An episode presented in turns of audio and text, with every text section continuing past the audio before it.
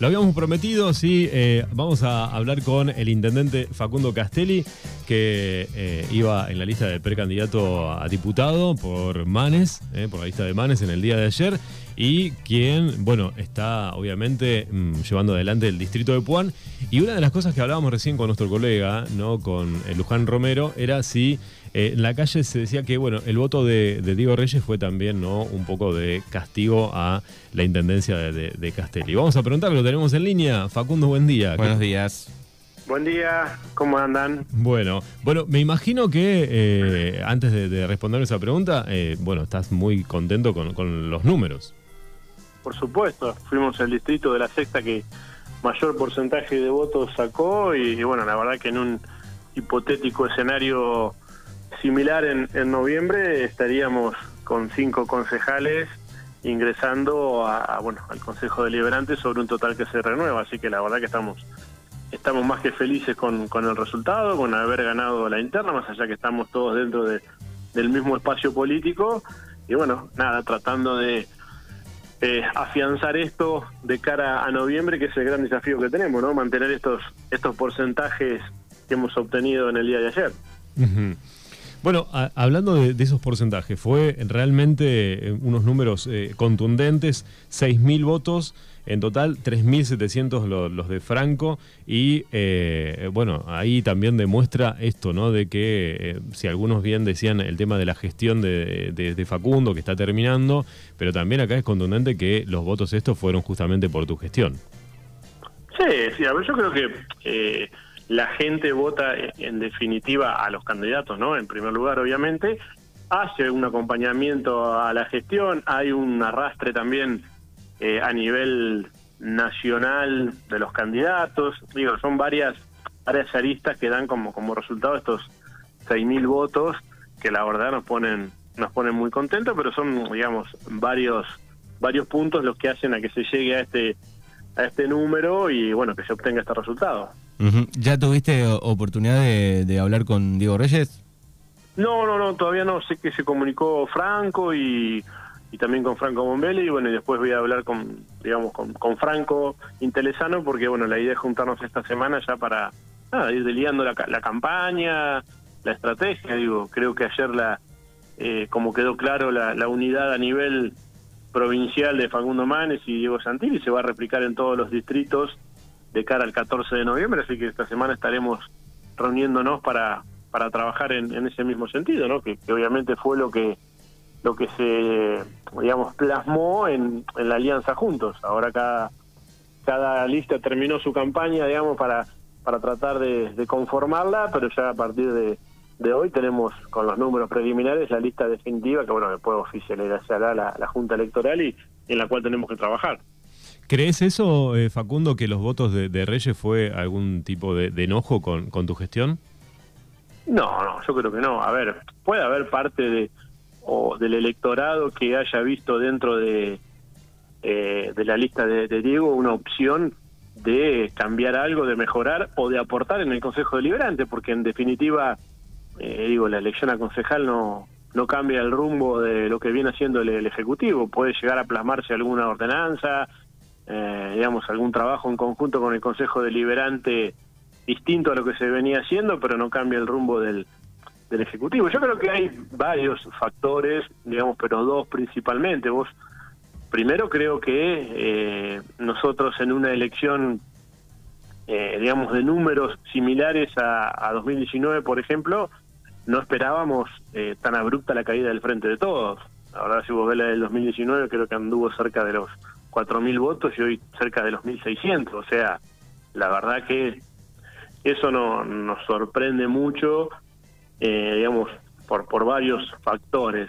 Segundo, eh, digamos, de haber mantenido el, mismo porcentaje que se obtuvo en el 2019, eh, la, digamos, el número de votos hubiera sido, nosotros sacamos 5.200 creo, hubieran sido 1.400 o 1.000, sí, con 1.400 votos Reyes y 3.700 nosotros, que fue lo que sacamos y era lo que nosotros estimábamos, que en principio nos parecía que no llegaban al piso, o de llegar hubieran, eh, hubieran metido el quinto concejal. Yo creo que hay mil y pico de votos más dentro de, Juntos, que hay que tratar de consolidar para las PASO del, del 14 de noviembre, porque ya te digo, lo que sí me llamó la, atención fue el, bajo porcentaje de votantes. Y no es menos cierto que también hubo un arrastre de, de Santilli, creo sobre todo con el sector agropecuario, porque se siente muy identificado y mm, eso hace que también haya aumentado la cantidad de votos, pero bueno, a ver, lo, lo, lo que hay que tener en claro esto es que estamos todos dentro del mismo espacio político y ahora tenemos que, consolidar esto. Si la gente como ordenó la lista de esta manera y, en, noviembre repetimos la, elección, digo, tendremos la misma cantidad o un concejal menos de lo que tenemos hoy y, trabajaremos por, por porque sean los seis, ¿no? Porque nada, más allá de que hayamos ido a paso, como dijimos, y interno, nuestro objetivo es que entren los seis y, entren los, los dos de Diego, él y Florencia que va sexta y que entren todos los nuestros, los cuatro nuestros, que en definitiva estamos dentro juntos. Si hubiéramos ido, digamos, en una lista sola o en una lista de unidad, como fue en, Bahía Blanca, hoy estaríamos, eh, digamos, en la misma situación. Pero bueno, nada, creo que eh, esto es un, yo lo veo más que todo como un espaldarazo muy grande a, a Juntos y donde como hay diversidad de digamos, de candidato, está bueno que la gente los ordene. Facundo, cuando decís, eh, te, toco en, todo, en tema ese eh, de todos, dijiste cuando decís los factores, ¿qué factores ves vos que, le pudo haber pasado al peronismo, ¿no? con esa abrupta caída de votos? Yo creo que, a ver, creo que hay un gran descontento de la gente, sobre todo con el último tiempo, con, con las actitudes del presidente y eh, con algunas medidas económicas, sobre todo en contra del campo, que en nuestros lugares la verdad que le juegan muy en contra. Lo del Olivo Gay creo que bueno fue a nivel país, ¿no? Pero el campo está muy molesto con las medidas que se toman, sobre todo con volver a, cerrar las exportaciones. La inflación creo que lamentablemente no, no la pueden detener y eso produce un desgaste en los salarios de, toda la gente y sobre todo en el interior que la verdad no, no puede superar los aumentos que se van dando, no, no pueden ni emparejar la inflación y eso eso desgasta y creo que también le pone un freno cuando eh, la verdad la gente siente que, que van a, a vallazar sus derechos, que, que, no se respetan las mismas normas que, que dictan y, bueno, eso hace que la verdad la gente se incline por otra opción. Gracias a Dios, masivamente se, volcó por, por la nuestra, pero bueno, creo que esos, esos son motivos la verdad que, que la gente no, no, no acepta y, bueno, y por ende lo, lo demuestran. Digamos, digamos que la gente digo, votó un poco con el bolsillo, eh, a lo mismo me parece que sucedió en, en, el final de, de Macri, digo, en, las elecciones anteriores, ¿no? La gente votó un poco por ese lado, me parece, ¿no? No hemos escuchado tanta cantidad de propuestas, me parece, de los por lo menos los dos partidos más importantes en este último tiempo y se refleja un poco el tema económico, me parece como principal, ¿no? Sí, sí, es uno de los factores preponderantes, seguramente, como decís vos. Vos fíjate que pasa a nivel nacional y a nivel provincial y después si vos lo querés trasladar a nivel local también. Cuando la gente está conforme, acompaña y cuando no está conforme, no acompaña. Pero creo que, bueno, obviamente lo, económico eh, pega mucho, más allá de que nuestro distrito, eh, digamos, al depender gran parte del sector agrícola ganadero, no es menos cierto que eh, las medidas pesan sobre eso, más allá de que pueda seguir teniendo actividad el campo, pero eh, eso es, fundamental y creo que, bueno, eh, en el último tiempo mucho influyó, desde mi punto de vista, había mucho enojo de la gente sobre este tipo de cuestiones, a ver, sobre un manejo de la pandemia que, empezó con un acompañamiento de, de la gente, ¿se acuerda que cuando empezó el presidente tenía niveles de aceptación muy grandes con las primeras medidas que tomó y, y después yo siempre dije, a ver, en el transcurso de una pandemia, como era nuevo, se podía equivocar o acertar y uno puede discutir en más o en menos las medidas. Lo que creo que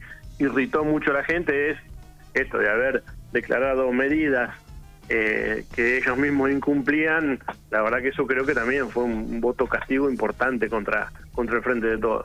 Facundo, con respecto al tema de los votos en blanco, ayer eh, hablábamos con Franco, que nos llamó mucho la atención, fue del 13,09%, 1.284 votos en blanco eh, hubo ah, en el día de ayer. ¿Qué análisis haces vos? Y el descontento de la gente, yo creo que la gente cuando no, no está conforme con el resultado, eh, con el quehacer del gobierno nacional, provincial y en este caso también local, y no encontrar una alternativa, opta por el voto en blanco. Yo miraba las de agosto del 2019, hubo 1026 votos, digamos, entre blanco y nulos, hay 200 y pico de diferencia, y obviamente hubo mayor cantidad de votantes en el 2019. Eh, esto llama la, atención. También, a ver, creo que ahí hay mucho voto, para mí, ¿eh? mucho voto joven que no encuentra, no no tiene, eh, digamos, como en capital que puede optar por por mi ley. Yo pensé que iba que se iba a volcar más por por espero en nuestra en nuestra sección en cuanto a los a los jóvenes, pero no no no pasó. Pero sí, para mí hay gente obviamente que no no está conforme ni con el gobierno nacional, provincial ni, ni con el municipal también, ¿no? Porque o con los candidatos que lleva el gobierno municipal y por eso por eso vota en blanco, que es algo que hay que trabajar. ¿Qué, opinión tenés sobre mi ley? Hoy lo hablábamos acá con Manu, ayer con Fernando la tarde. Creo que me parece que se lo subestimó en algún tiempo, como se lo tomó para la risa, y hoy está eh, llevando votos que me parece que muchos se quedaron sorprendidos, principalmente obviamente del oficialismo. Pero, eh, ¿crees que es eh, preocupante la, postura de mi ley? ¿Qué, ¿Qué opinión tenés sobre ese tema? Mira, yo creo que él para el afuera es un personaje, pero el otro día me escuché una nota entera que le decían en América y la verdad que eh, es una persona interesante de escuchar cuando, eh, digamos, habla de, economía, cuando está, digamos, no se, no se saca, como le decía la, periodista, eh, pero no me gusta tan extremo, digamos, yo creo que, es demasiado extremo, pero bueno, hay un hay un sector de la, de la sociedad que, que va para, para ese lugar y la verdad que creo que se subestimó eh, todos de un, en un primer momento, como decís vos, parecía que era alguien para, digamos, que era para causar gracia o para, para tomárselo a la, digamos, para tomar a la chacota, como se dice, y terminó siendo, nada, que ocupó un lugar que, sobre todo la, la, juventud y, bueno, eh, gente que, que no se siente representado va para ese lado. Yo creo que sí, a ver, con los razonamientos correspondientes y y sin estar sacado aporta buenas ideas, no no está mal que, ingrese como, como ingresaría en estos momentos al, digamos, al, Senado y sería importante también, ¿no? Para tener otra voz más y, y, escucharlo. Igual es raro, digo, porque hace un tiempo estaba despotricando contra la política, ¿no? Y después se presenta, digo, también es como que se contradice. Sí, sí, no, por eso tiene mucho de eso. obviamente, esto de en algún discurso descalificar a, a otros políticos me parece pero bueno, lo que pasa es que lamentablemente a veces esos vacíos eh, los llenan, eh, pero vos lo escuchás hablar calmo y, tranquilo, más allá que tiene algunas ideas muy extremas, eh, digo, algo, algo ve la gente, algo ve los jóvenes, algo encuentra en él que yo creo que es un fenómeno para estudiar. Tal cual.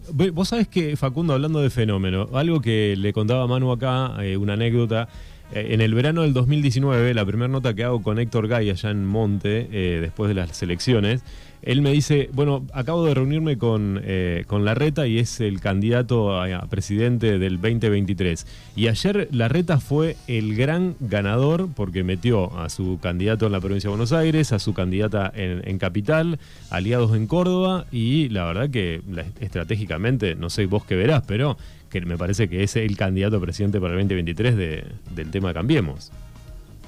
A ver, sí, creo que el gran ganador estratégicamente se fue fue la reta, obvio, porque eh, lo que él propuso, digamos, aparte de llevarlo a cabo, porque no, no perdamos de vista que lo, llevó a cabo eh, en contra dentro de su propio espacio, de, Macri, de Patricia Burris, y bueno, logró primero consolidar lo que él quería y después ganar, ¿no? Porque era su gran apuesta de, de ganar, y yo creo que sí, que, digamos, se, a ver, se postula como uno de los presidenciables, yo no descartaría, digamos, no es que descartaría, revalorizaría mucho eh, lo de la Unión Cívica Radical. Yo creo que, eh, más allá de que Manes no haya ganado la, la paso, creo que, que sumó como para eh, llegar y, ganarle al frente de todos por esos cinco puntos. Y en el interior se, se consolidó mucho el, radicalismo, que, que bueno, que más allá de que no aporte, digamos, gran cantidad de votos en el momento de definir, tiene mucha territorialidad que creo que hay que hacer valer. Yo creo que hay que ser inteligentes a partir de ahora. con Santilli, con, con Manes, bueno, con, con toda la gente que integre la lista, más Monzó, más Daña Tabela, bueno, más Margarita Stolbizer. Si se trabaja bien, se, digamos, no, no empiezan a jugar las mezquindades políticas, se puede llegar a, a pensar en serio en, ganar el, el 2023, primero consolidando lo de lo, lo de ayer, ¿no? Porque bueno, son dos meses y en dos meses el oficialismo va a salir a, como decían ayer, a quemar todas sus naves para revertir esta situación y tiene tiene el gobierno nacional, tiene el gobierno provincial, tiene herramientas como para, para salir a pelearlo. Tal cual. Pero creo que sí, que la reta, pero bueno, no, no hay que, digamos, descuidar o dejar de ver en el radar algunos otros nombres que pueden llegar a, por lo menos, acompañar o, o un eventual paso o discutir por lo menos antes de cerrar la lista en el 2023. Facundo, hasta acá vamos a, a cerrar la, la, nota política. Eh, vos sabés que tenemos una pregunta acá, y vos obviamente tenés la misma edad que nosotros acá. Este, bueno, estamos hablando de las revistas. ¿Qué revistas leías vos? El gráfico, ¿El gráfico? siempre, la Sí. verdad que sí, el gráfico era, era una fija. Eh, no, es, yo me gusta mucho el deporte y, generalmente ese era el que compraba mi, mi papá en la- lo que era Girolimini acá, que siempre cuando llegaba me lo leía de, de punta a punta. Che, y, y el- te puedo tutear, ¿no? Fuera de, de- de la parte. Eh, el, el D'Artagnan y esas cosas tenías en tu casa? Paturucito. Paturucito. Leíamos mucho. Condorito también. Leía Condorito, sí. también. ¿Quién no ha leído Sí, Condorito? Sí, no, no me digan que no lo han leído. Tampoco Sí. soy tan viejo. Yo, No, sí, no, si tenemos la misma edad. O sea, Ah, bueno. no, no, No, por eso sí. te decía, sí, sí. Y a veces también la, bueno, la revista Gente, a veces cuando, no, no mucho, pero, ¿sabes dónde también? Cuando íbamos a la peluquería, no sé si te acordás, a veces cuando se iba a la peluquería Claro. estábamos en las revistas, las últimas, y uno la... Eso es lo que hablábamos, Miraba. lo que hablábamos hace un rato, digo que en, en un consultorio médico, en una Sí. peluquería, nadie más va a agarrar esas revistas hoy en día con el tema COVID, parece, ¿no? Como que da un poco de cosa. No, aparte yo eh, el otro día me justo, no sé, también en una- un almuerzo familiar, no me acuerdo, salió ese tema también, cuando hablábamos de, de, de- de- en este caso, de, de Girolimini, que era un kiosco importantísimo acá de Pony, que tenía como uno pasaba y miraba cuando ponía fuera el... El revistero. digamos, no sé cómo se llama, El donde ponían las revistas. Sí. y uno pasaba por la vereda y miraba las tapas de todas las revistas y hoy eso se perdió se perdió todo no porque uno miraba todas las, las tapas de las revistas y después obviamente compraba alguna o no pero eh, eso como la verdad que sí es, es así pero el gráfico sí siempre de punta a punta Bueno, muy bien, hasta el intendente ha respondido la, pregunta de hoy. qué bien. Facundo, muchas gracias. Gracias. ¿eh? gracias a ustedes un abrazo Felicitaciones.